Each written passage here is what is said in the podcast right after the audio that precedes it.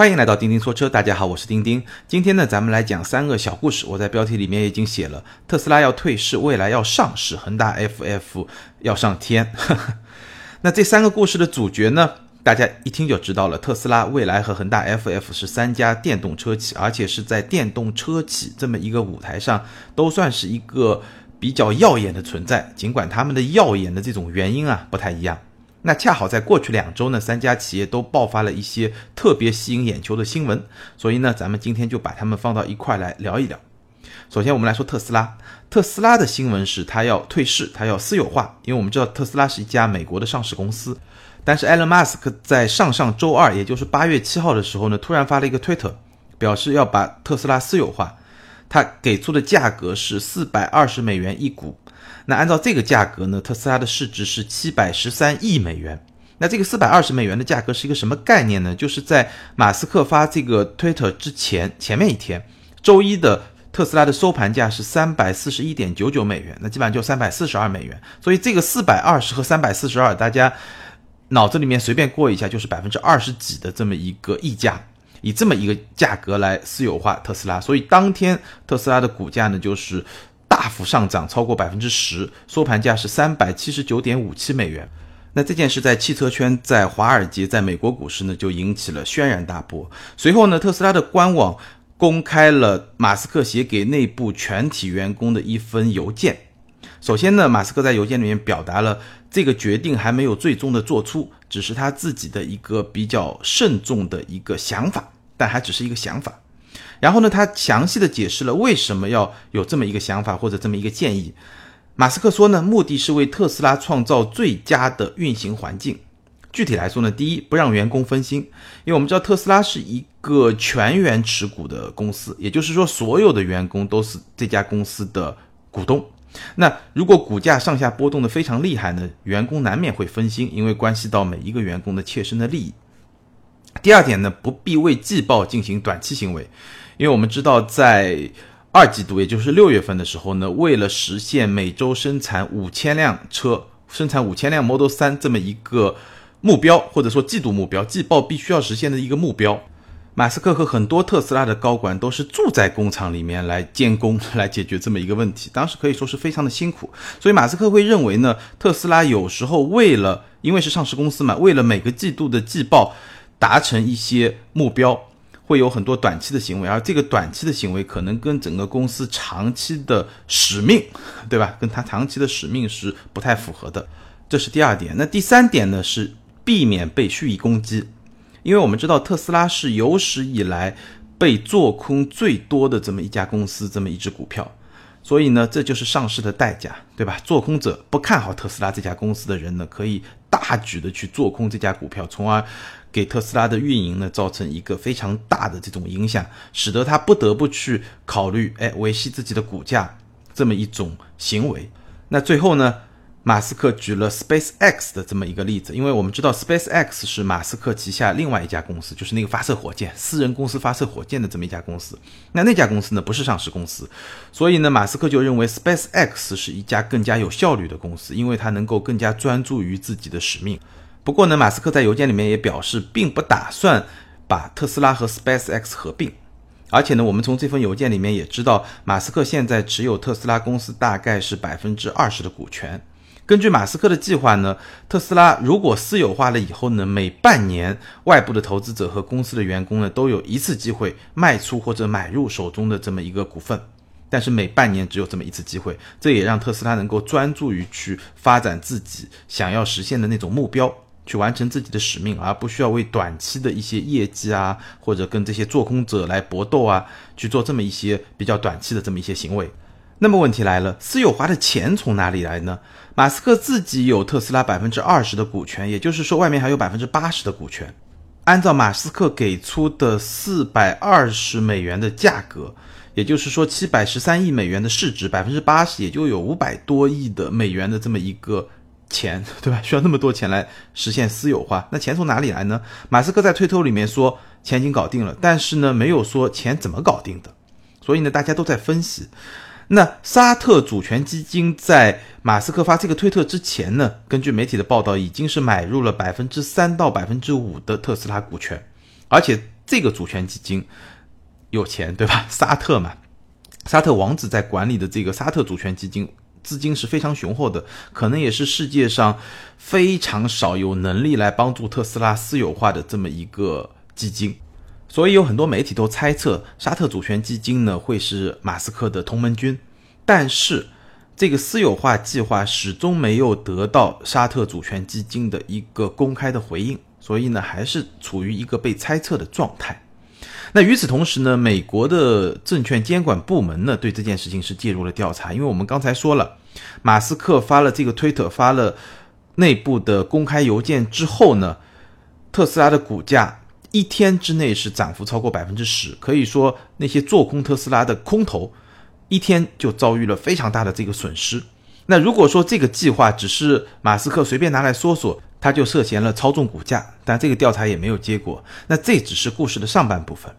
马斯克公布了这么一个私有化的计划，然后带动特斯拉股价大幅上涨，大力的打击了空头。下半部分是什么呢？下半部分首先是瑞银发布了一个报告，根据这份报告呢，特斯拉 Model 3的电池的造价。仍然达到了一百四十八美元每度电，就是电池里面每装一度电，它的成本是一百四十八美元。那这个数字是远远高于特斯拉此前计划到二零一八年底每度电就电池里面每千瓦时的这个容量成本要达到一百美元以下这么一个水平。就现在是一百四十八美元的成本，它的目标是到年底要一百美元，所以这个差距是比较大的。那基于这个差距，导致一个什么样的结果呢？Model 3的毛利率是百分之十八，甚至要低于宝马三三零的百分之二十一。那它的整个动力系统的成本要高于宝马的两倍。然后呢，另外一个结论就是什么呢？预计三点五万美元的基本版 Model 3每卖一辆要亏损六千美元。那这个报告对特斯拉呢造成了一个比较明显的打击，这是一件事情。与此同时，又发生了另外一件事情，就是马斯克接受了《纽约时报》的专访。这篇报道里面呢，马斯克描述了自己所面对的非常巨大的压力和极其繁重的工作量。那篇报道呢，我专门拿来 稍微看了一下，确实你能感受到，大家都觉得埃隆·马斯克是一个非常强的人，但是在那篇报道里面展现了他比较虚弱的一面。而且呢，其实也不是第一次，此前马斯克也接受我忘了是哪家电视台的采访的时候，也是满脸的疲惫，就是在。好像就在六月份产能爬坡的这么一个马斯克自己叫做产能地狱这么一个阶段的时候，也是表现了这种状态，表现了他比较虚弱的一面。那这篇报道发表出来，再加上瑞银的这个报告出来以后呢，特斯拉股价是受到了沉重的打击，暴跌，直接跌到了三百零五点五美元，甚至比 Elon Musk 最早发那个 Twitter 要私有化特斯拉之前的三百四十二美元还要下跌了超过百分之十。这就是全球领先的电动车公司特斯拉眼下的状况。我不知道听了这个故事以后，你是一种什么样的感受？那我的感受呢？特斯拉已经是这个世界上最强大的电动车公司，但它仍然很难。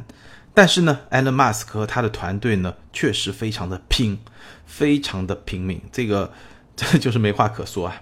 好，接下来我们来聊第二个故事，就是未来要去美国 IPO 了。北京时间上周二八月十四号。凌晨，也就是美国当地时间的八月十三号，上周一，那未来呢，在美国提交了 IPO 的文件，也就是说要去美国上市了，大概就是这么个意思。有时候啊，事情就是这么的有趣。特斯拉想要退市，未来想要上市，那上市去干嘛呢？显然就是去融资了，对吧？需要更多的钱来发展。那未来呢，在此前已经完成了五轮的融资，融资金额呢，大概是在一百五十亿的人民币。但是在过去两年多的时间里面，未来亏损达到了一百零九亿人民币，也就是说账面上按这么来算的话，还剩下差不多四十亿人民币。当然了，按照李斌的说法，这个不叫亏损，因为公司还在一个投入的阶段，所以这个叫投资，暂时不叫亏损，但财务上就算亏损嘛。那在这种情况下，而且我们知道未来现在的大股东已经都是一些实力非常大的股东，待会儿我们马上就会去说啊，在这种前提下，其实未来要在一级市场上再去融钱已经比较难了，所以呢，他没有办法，他是选择了到美国去做 IPO，就是公开发行。那他计划融资呢是十八亿美元，通过这个融资来进一步的去发展。其实我们看到，包括特斯拉当年的上市也一样，就是这些电动车企，造车啊，真的是一件超级烧钱的事情。但烧钱是不够的，但前提一定是烧钱的一件事情。你真的要把一个品牌建立起来，把一款车真正能实现量产，然后在市场上卖，然后再把钱收回来，这是一个非常漫长的过程，而且需要烧非常非常多的钱。所以新造车企融资能力也是一种非常非常重要的能力。那未来呢，已经到了这一步，没有办法，你必须要去做 IPO 了。那根据这个 IPO 的文件呢，我们知道的一些信息，我来给大家介绍一下，也顺便呢解读一下。首先，我们来看一下未来现在的股东，最大的股东呢是李斌，就创始人和董事长 CEO，对吧？李斌他是最大的股东，占股百分之十七点二。第二大股东呢是腾讯，那显然是后期投资进来的，百分之十五点二。然后呢，高瓴资本占股是百分之七点五。理想，也就是汽车之家的创始人和车和家的现在的这个老大，理想呢持股是百分之一点七。那这就是一些比较大的股东，而且在这个招股说明书的。整个文件里面呢，李斌还发了一份公开信，表示呢将拿出自己持有的五千万股未来股票，这个五千万股相当于他持股的三分之一，把这些股票呢转入一个信托架构，然后让未来的车主用户通过一定的机制来讨论和决定怎么样来使用这部分股票的经济收益。那这个一个做法显然也是和未来现在在倡导，对吧？把整个用户作为一个怎么说呢？来运营用户的这么一种方式，他把用户做了一个，他做了一个 app 嘛，对吧？然后你用户可以去上面签到啊、赚积分啊，然后可以做各种各样的转化，等于是它整体的这么一个用户的体系。那这件事情本身也是在维系或者说发展它这么这么一个用户的生态的这么一件事情，把自己的一部分股权拿出来，然后大家来讨论来干嘛？是来做公益啊，还是来做做某些具体的事情啊？对吧？就是有一个非常强大的一个社群的概念。其实我们也可以看出来，腾讯已经进来了，包括像高瓴资本这种大的资本也进来了。那你就可以知道，其实它在一级市场上再要去融资，已经是比较难的一种状况了，对吧？已经是比较难的一种状况了。所以呢，需要上市。好，然后我们来看未来已经现在发展到就 ES 八现在的订单的状况，截至到七月三十一号。ES 八的订单是一万七，其中小订一万两千辆。什么叫小订呢？小订呢就是你付五千块钱的押金，而且这个押金是可以退的，大概意向吧，大概表达一下意向。其中小定是一万两千辆，大定是四千九百八十九辆。大定是什么意思呢？就是定金四万块钱，然后呢这个定金是不能退的。那你交了大定以后呢，那你的这个车就进入了一个排产，就是正常的一个生产的一个过程了。到七月三十一日，实际交付的车辆呢只有四百八十一辆，所以实际交付呢真的不算特别多。那我们来看产能，五月、六月、七月，ES 八的产能分别是二百二十八辆、二百七十二辆和八百三十一辆。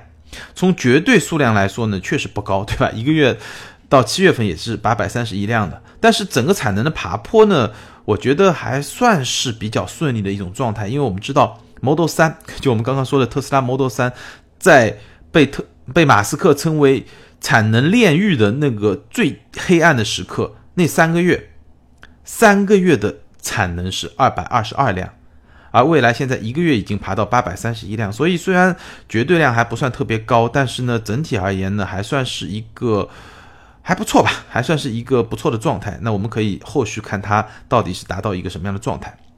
然后在这个 IPO 的文件里面呢，也透露了未来未来两年的产品计划。二零一九年呢会上 ES 六，应该是在二零一八年年底的未来日，对吧？未来在去年年底有一个叫 Neo Day，就是未来日。那在那一天上呢，他发了 ES 八，然后今年上今年呢就开始交货嘛。那 ES 六呢，很有可能是在今年就二零一八年年底的未来日上发布，然后二零一九年开始交货。ES 六呢，基本上就是一个小号的 ES 八，你可以这么去理解，它和 ES 八之间的关系呢，就像别克的 GL 六和 GL 八之间的关系，你大概可以去这么理解，那个更大一点，这个更小一点。综合续航里程是四百五十公里，一个五座的 SUV 会比 ES 八便宜八到十万，差不多就三十三十三十万出头这么一个价格，然后功能配置是比较接近的。二零一九年上半年开始交付，而且很重要的一个信息呢，就是 ES 六和 ES 八的供应商重合度比较高。这句话什么意思？就是说 ES 六的量产会更加顺利，因为它和 ES 八的供应商有比较高的重合度，那这种磨合就会更更加简单一点。而且我记得我们之前聊 ES 八的时候也讲过，未来计划中 ES 六和 ES 八的这么一个电池的模块，就电池组的模块是规格是一样的，这也导致了 ES 八的续航里程不是特别高。ES 八的 NEDC 的续航里程是三百五十五公里，那我刚才说的 ES 六是四百五十公里，就是说。这两款车它的电池的规格应该是一样的。那 ES 六车更小，对吧？负荷更小，所以它的续航里程可以达到四百五十公里，大概是这么一个状况。然后再往后面一年，就是二零二零年会上的叫 ET 七，ET 七是一款三厢轿车四驱，然后它和 ES 八、ES 六是同平台，综合续航里程达到五百五十公里，定位和 ES 六一样。也就是说，它我我们刚才说了，对吧？它的续航里程进一步提升到五百五十公里。我相信这种提升呢，两个原因。第一个原因呢。我刚才说的电池规格，我猜啊，应该是一样的。那在这种前提下，你这个三厢轿车，对吧？负荷更小，所以续航里程进一步提升。但第二个原因也不排除在这个过程中，电池的技术本身可能会有一些升级。但这个都是我猜的。但是我们能够看到的是什么呢？就是未来的产品线基本上就是先是两款 SUV，一款大一点的，一款稍微小一点，然后再上轿车。然后产品的节奏是每年一款车。那如果说这一切顺利的话，我相信 ES 六和 ET 七会是未来真正在市场上站稳脚跟的重量级的两款车。ES 八虽然是第一款车，现在来看订单也还可以，但毕竟定价也比较高，而且呢，更多的还是给品牌设立这么一个定位的标杆的这么一款车。另外一个信息，关于未来的工厂，那现在江淮未来的工厂年产能是十二万。它的目标是从订单到交付的周期控制在二十一天到二十八天，也就是三到四周这么一个水平。然后呢，未来也已经在上海自建工厂，而且已经跟政府谈好了，已经拿到了资金、税收和建设用地方面的优惠。那以后呢，这个江淮未来工厂将生产 ES 八和 ES 六，而上海的未来工厂呢将会生产 ET 七。好，大概就是这么一个节奏。然后呢，非常有。意思的一部分，因为我们知道招股书里面它必须有一部分是来揭示风险在什么地方，所以呢，我们可以去看未来自己觉得它自己的风险在什么地方，这是一个比较有意思的看点。当然，这个里面的风险揭示很多套话，对吧？很多套话，大家如果炒股的话知道很多套话。那我呢，挖掘了一下，我觉得比较有意思的几个点啊，给大家分享一下，在未来自己眼中他自己面临的风险因素，这个是要揭示给投资者的嘛，对吧？第一，最核心的一点，我认为最核心的一点，未来说一家汽车企业的声誉是有赖于有能力开发和制造一辆质量足够高、能按时大规模的吸引客户的汽车，但这一能力尚未得到证实。这句话的意思是什么？这句话的意思就是说，任何一家可以有声誉的汽车企业，它的前提是什么？能够量产一款车。并且保证量产这款车的质量，并且保证顺利的、按时的交付给他的客户，就是这么一句话，就是你能够量产，并且呢保证质量。但这这方面的能力，未来其实还没有得到证实。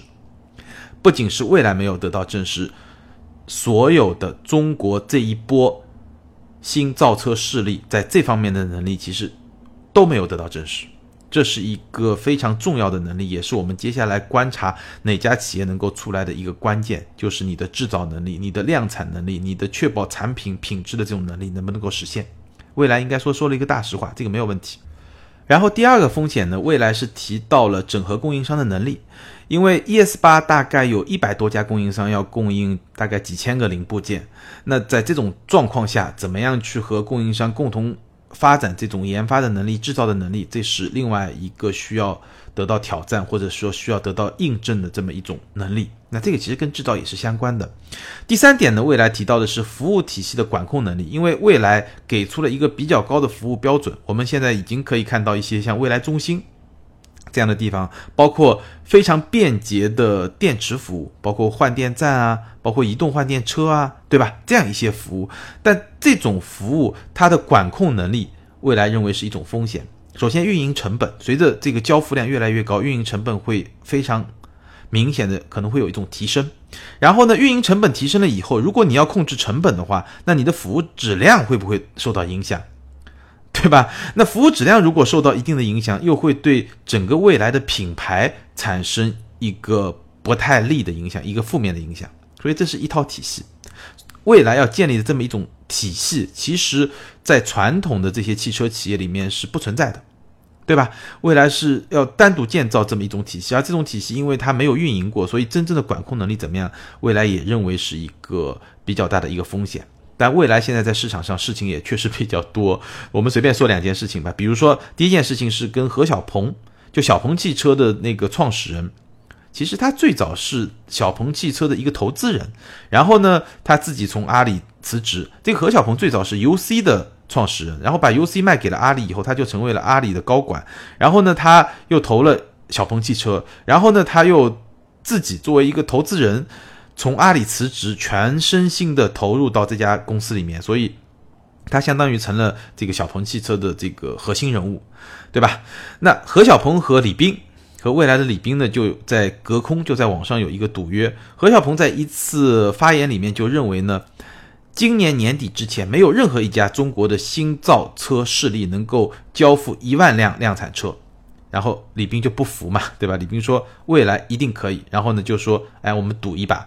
如果说交付不了，我就输给你一辆 ES 八；如果交付得了，你就输给我一辆小鹏汽车。当然，这个赌注有点 low 啊，对吧？我们我记得之前我们看到的都是什么，呃，雷军和董明珠是吧？我印象中他们的赌注是十个亿，然后再之前是好像也是两个大佬赌注是一个亿。那这个两个赌注一辆车，对于他们这个级别来说，有点有点小家子气啊。但是无论如何。即便是这样，对于未来来说，李斌是输不起这个赌的。哪怕只是 只是输掉一辆 ES 八，但是可能在资本市场上，它的这个对吧，损失会更大一点。那何小鹏为什么要做这件事情呢？对吧？为什么要哎这个时候自己跳出来说，没有一家中国新造车势力能够交付一万辆车，对吧？这个其实我觉得这个做法，就特别是互联网圈子的做法。其实传统的中国的汽车圈呢，大家还是你好我好，大家都好。或者暗地里在那儿斗，但台面上其实不太这么玩。但是互联网圈不一样，就喜欢怼嘛，我怼你那很正常嘛，对吧？而且我觉得这一点非常有意思啊。我待会儿随便说一点啊，就是未来我们看到这些新造车势力，他们之间在做市场营销、在做公关、在发声的过程中，可能这种火药味啊，会比传统车企会强烈很多。所以。怎么说呢？反正看热闹的不嫌事儿大的听友，你们也可以看。然后我也会把一些有趣的八卦来跟大家说一说，可能也不是八卦吧，就是这种论战。可能大家读过觉得有兴趣，咱们可以随便聊。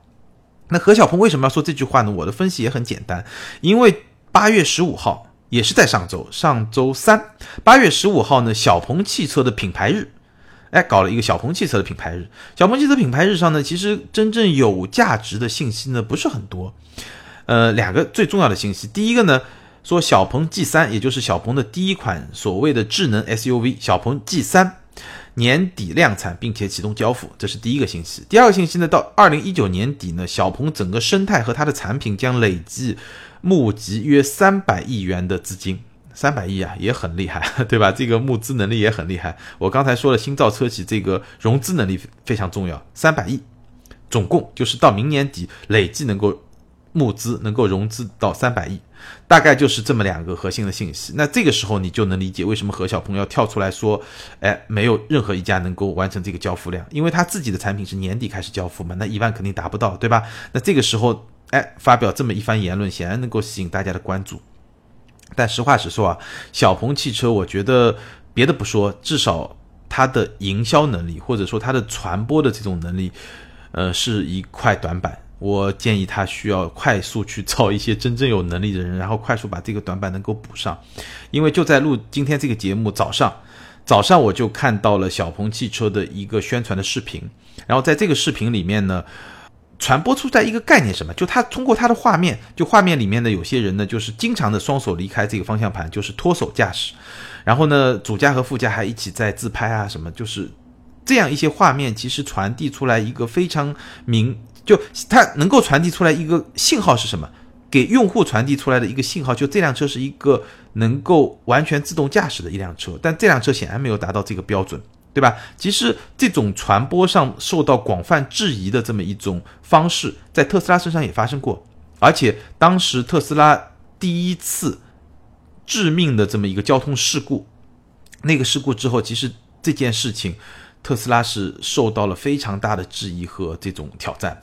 那小鹏汽车这么一个视频，对吧？也是怎么说呢？在我看来，有误导消费者的嫌疑。哎，不能说嫌疑了，就是误导消费者，对吧？他就是在误导消费者。所以这个视频我早上今天早上，呃，我录音是周日。嗯，大家听到这个节目是周一，周日早上我就看到这个视频，然后微博上争议也非常大。然后等到我录这个节目之前，就是晚上，我晚上录节目之前呢，其实这个视频已经被下线了，不仅是微博下线，微信也下线了。然后呢，我又去微信看了一下呢，我发现，哎呀，这个小鹏汽车真的应该应该你的这个内容营销团队啊，实在不行你请我当顾问也行，开个玩笑。他那个微信稿上怎么写啊？零到五十公里，三点九秒，一个全新的电动小钢炮，拜托啊，零到五十公里三点九秒，这个就是小钢炮了。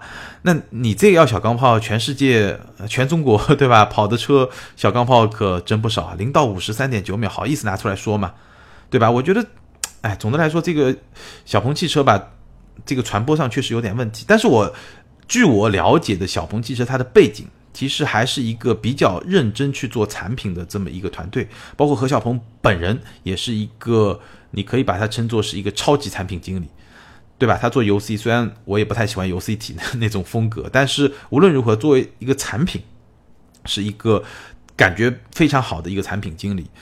但是呢，从做传播的角度来说，我们扯得有点远啊。大概这么一说，我想表达的是什么意思呢？就是未来啊，在所有的。这些新造车势力之间相互的这种传播层面、这种冲突、这种火药味、这种互怼，或者说也未必有恶意啊，但是这种互怼会越来越多，这个大家也是值得关注的一个点。好，我们扯得有点远，回来，回来说未来面临的。第一个挑战显然就是产能，对吧？这个就不用再去说了。那第二个最近发生的一件事情就是有很多用户去质疑未来的续航里程，因为未来 ES 八它公布的 NEDC 循环的续航里程是三百五十五公里，然后呢，有些网友测试以后发现，在高速公路上它的续航里程不到两百公里。那最后呢，算是有一个相对比较权威的测试，是由未来电动力工程副总裁黄成东黄总。黄总呢，他自己在一个测试的环道上进行了测试。未来 ES 八实测在时速一百二十公里的条件下，实测的续航里程是二百二十六公里。那当时环境的温度呢是三十六摄氏度，而车辆的空调呢是设置在自动状态，空调的设置温度呢是二十四摄氏度，大概是这么一种状况。那我们从这个事实上能够看到几个问题。第一个问题，ES 八的纯电的续航里程确实是比较弱，所以也是我刚才说的，ES 六和 ET 七才是决定未来能不能真正在市场上实现一个较大规模的这种生存的关键车型，因为那两款车的续航里程才是一个咱们能够接受的一种状态。ES 八确实稍微续航里程是偏短。确实是偏短，而且呢，ES 八的定位其实有点奇怪，因为你在城市里面开，这车又太大了。你为了七个座位，但七个座位的使用频度真的有那么高吗？而且，对吧？因为七七个座位还要每年年检，特别麻烦。你在城市里面呢，又这个车太大，是开起来比较笨重。但你说真的要跑出去呢？你一百二十公里每小时条件下的续航里程已经只有二百二十六公里了，那你能 你能跑多远呢？所以这就是一个比较矛盾的一个产品的定位的这么一种状态。第二呢，我们可以看到是什么呢？就是电动车啊，也有听友在这个呃留言里面问，我顺便解答一下，电动车的这种续航啊，跟燃油车不太一样。燃油车我们知道最省油的方式是什么呢？就是。比如说某些城市有高架路，上海啊、北京啊、南京也有，对吧？广州啊，就有些高架路其实是燃油车最经济的续航，就巡航速度基本上是在八十公里、九十公里这么一种状态。那高速公路也是比较省油的状态。那城市是最费油，但是电动车是反过来的，速度比较低的状态下它是比较省电的。你车停在那儿是不耗电的，对吧？就是城市路况它是非常省电的。然后呢，车速越来越高呢，它的这个电能的消耗就会越来越大。还有一种特别消耗、消耗大的状况呢，就是像赛车，就是你非常激烈的驾驶，也是一个对电的这个消耗非常快的一种状态。那除了这种激烈驾驶呢，就是你车速越高，这个耗电会越快。当然了，我们也看到一些对比。从现在我们能够看到的对比来看，特斯拉的续航里程确实是要明显高于蔚来 ES 八的。好，那我们把蔚来 ES 八的故事都讲完了，也就是说，我总结一下，蔚来 ES 八现在处于一个什么状态？它要去美国 IPO，为什么？因为它需要钱，而这个钱它已经不太可能在一级市场再去融资，所以呢，它必须要到公开市场上去融资，这是未来现在处所处的一个状态。那接下来未来能不能取得成功？比较关键的几个点，首先当然是 ES 八的产能，对吧？能不能顺利的交付？而且呢？是不是说它的产品的质量能够持续的一种提升？因为我们知道特斯拉第一批出来的时候，确实确实产品的质量也不是特别高。我当时有一位同事，有一个领导，对吧，也买了特斯拉第一批的特斯拉，确实做工是特别糙。对我就只能用特别糙来说。但是后面 Model S、Model X 它的品质是在不断的提升的。那我们看到 ES 八现在出来，无论是在硬件的层面、在做工的层面、在软件的层面，其实都开始有一些。有一些比较负面的一些声音，或者说有一些抱怨，那它在产能爬升的过程中，能不能够迅速的去提升产品的质量，这是很重要的一个看点。只有站稳了这第一步，我刚才说的那个第二步，也就是说 ES 六和 ET 七才有可能，才有可能让未来真正的去占据这么一个市场。所以，未来算是在中国市场上正式交付车辆比较早的这么一家新造车势力。那现在呢，也是遇到了一些挑战，对吧？那在这个艰难的时刻，他去美国 IPO，其实现在去美国 IPO 不是一个特别好的时机。首先，美国的 IPO，对吧？美国上市，它本身对这些中国概念股的估值就不是很高，而且美国有做空机制。特斯拉都被做空成这样，未来在上市以后也是面临了比较大的一个风险。再有一点，因为你要公开上市，所以你的很多信息，我们今天解读的这些信息，你把你的就都相当于你把你的牌就是亮出来打了。接下来你的牌是亮的牌去打，这个状态其实在市场竞争环境里面未必是一种特别有利的一种状态，对吧？人家是按就把牌面翻过来打的，你是这么公开的打的，所以。但是也没办法，在这个阶段，他必须要去融钱，这个就是新造车势力，对吧？这些新创车企，他必须要面临的这么一种挑战吧。好，我们来说第三个故事，就是恒大、法拉第未来揭牌，同样是在八月十四号，就上周二，恒大、法拉第未来智能汽车正式揭牌。那接下来我把它简称为恒大 FF，这是哪家公司啊？我们知道 FF 本来就是贾跃亭那家公司。那后来呢？被恒大接手，也就许家印老板接手。那现在呢？上周二，恒大法拉第未来就是恒大 FF 呢，终于正式揭牌了。那其实这个故事呢非常简单，就没几件事儿，没几句话就能说完。但是呢，确实让人是眼前不仅是一亮，我觉得是一炸，大概就是这么一种感觉。在这个揭牌仪式上呢，恒大 FF 公布了它的十年战略规划。根据这个十年战略规划呢。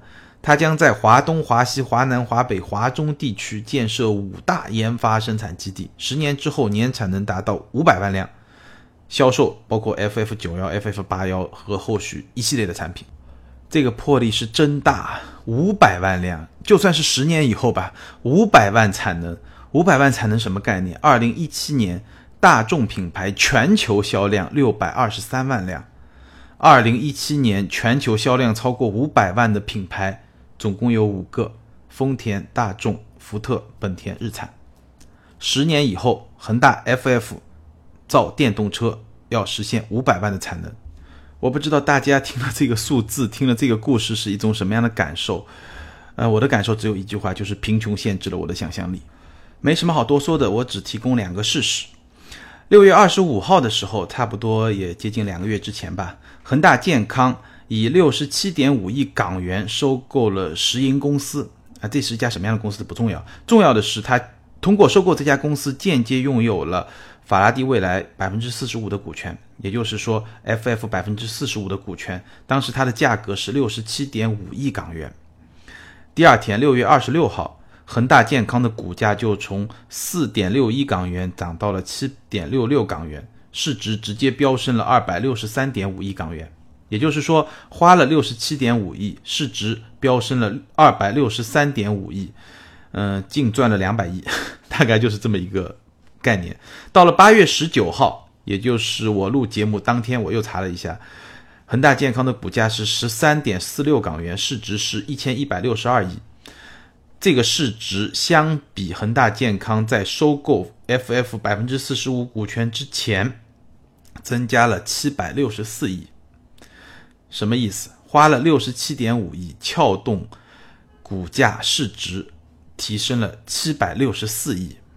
所以啊，所有的新造车势力里面，最会玩的 还是贾老板和许老板。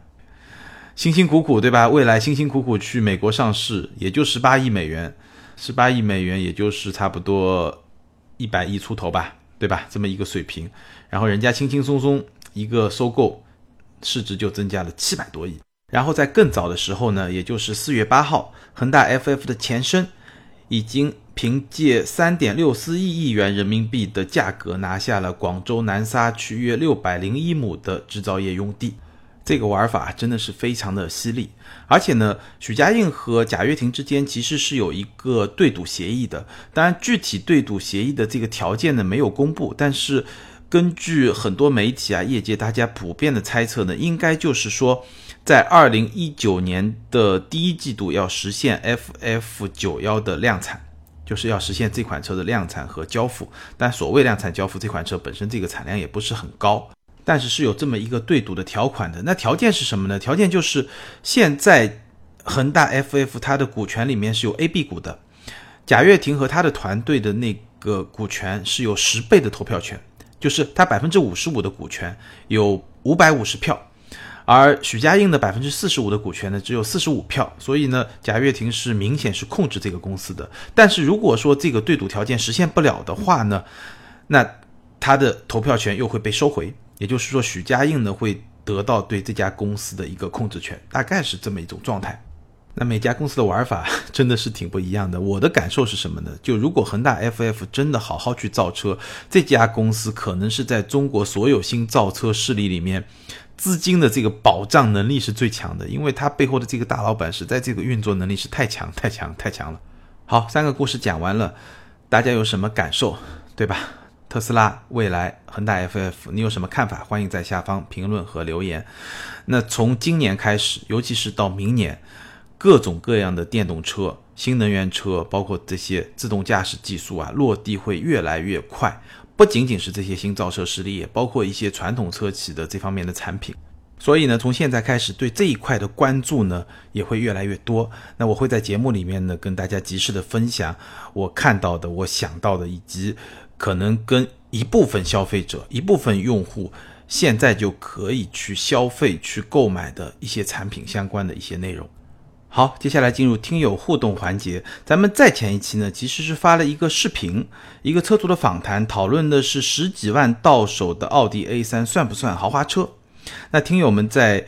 看了或者说听了那期节目之后呢，发表了一些看法，基本上能够形成共识呢。大家觉得这辆车品牌奥迪肯定是个豪华品牌，这个没有疑问。那至于说 A 三是不是豪华车呢？有些听友觉得是，有些听友觉得不是，他们也都发表了自己的观点，大家可以去评论区看，或者说呢继续参与这个讨论都没有问题。那我给大家分享其中有一位听友他的观点，哎，比较有意思。这位听友的 ID 是晴雨星下划线 TU。他说：“高傲的品牌没几个能坚挺下来的。当初如果不是大家不看好的卡宴，保时捷的日子估计也没这么好过。现在 BBA 都在往下探，销量才是王道。顶级车款是面子，这些基础款才是里子。所以我觉得 A3 可以算是豪华车。哎，我觉得这个观点说的非常的好。豪华品牌下探，这是一个很正常的现象，对吧？顶级车款是面子，顶级车款我是用来塑造这个品牌的高度的。”那入门级的车款，包括 A 三，或者 A 四啊、X 一啊、一系啊，对吧？奔驰的 A 啊，那这样的产品呢，是用来实现这个品牌价值的，对吧？实现品牌溢价的，用来赚钱的。那赚了钱以后呢，我又可以去开发一些比较高端的车型，哎，这就形成了一个豪华品牌的一个良性循环。所以我非常赞同这位听友的这么一个观点。那上一期节目呢，咱们是聊了奔驰新款的 G。我也简单的聊聊这个 G 它的前世今生，它整个发展，它整个文化，以及新款 G 它的产品是怎么一回事儿。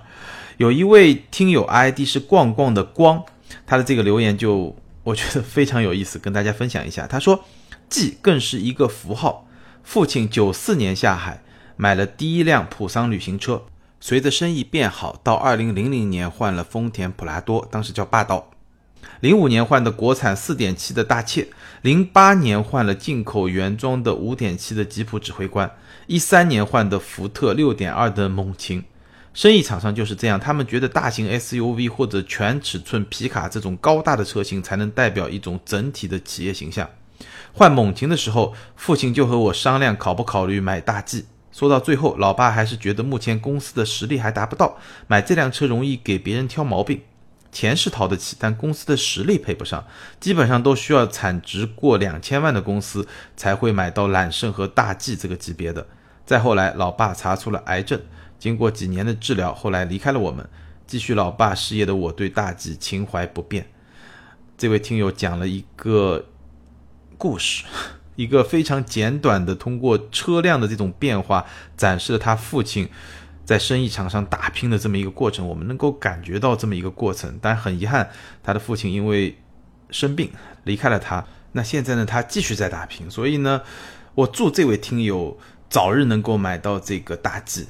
我相信你买到大 G 的那一天，应该也是你把这个事业做到了更大的这么一种状态。那如果真有那一天呢，我欢迎你哎跟我联系一下，可以把你这个故事呢跟大家更好的来分享一下，更详细的来分享一下。好，欢迎这几位听友把你们的联系方式后台私信给我，你们将获得价值三百二十九元的途虎和钉钉拍联合定制的行车记录仪，并且可以在途虎的线下门店免费安装。欢迎大家在留言区发表自己的看法来赢取奖品，当然点赞和转发也是对我很好的支持。好，更多精彩内容呢，欢迎关注我们的微信订阅号“钉钉说车”，你也可以通过新浪微博艾特钉钉说车钉钉来跟我进行互动。感谢大家的支持，咱们今天就聊到这儿，周四接着聊，拜拜。